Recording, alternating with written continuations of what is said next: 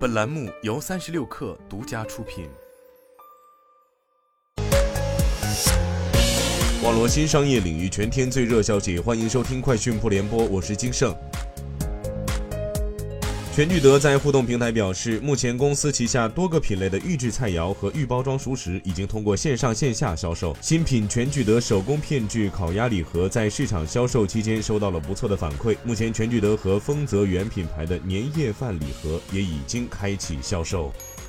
三十六氪获悉，网易云音乐发布《网易云音乐乐评报告二零二二》，报告显示。截至二零二二年上半年，平台近半用户听歌的同时会看评论区，点赞量超过九百九十九的评论已累计数百万条。网易云音乐评论区承载了主流情绪的变迁。二零一七年以来，emo 等负面情绪色彩的乐评占比下降百分之八，许愿还愿相关的乐评上升超百分之五。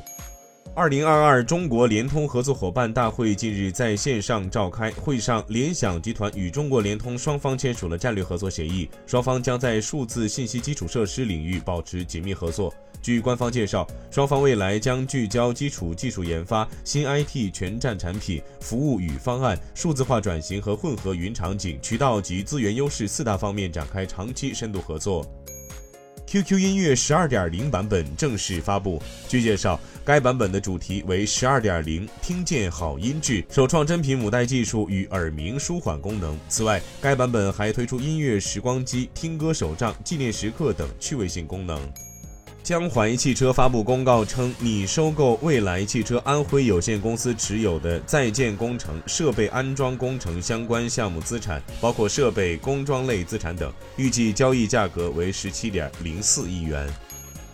去哪儿数据显示，十二月十九号左右，从北京出发的机票预订量开始稳步增长。十九号至二十一号，从北京出发的机票预订量环比一周前十二月十二号至十四号增长百分之三十八。近三天北京出发的国内航线经济舱机票平均支付价格为六百九十八元，环比一周前增长达两成。三亚、成都、海口、重庆、上海、深圳、昆明、广州、厦门和哈尔滨是十二月十九号至二十一号出发人的首选目的地。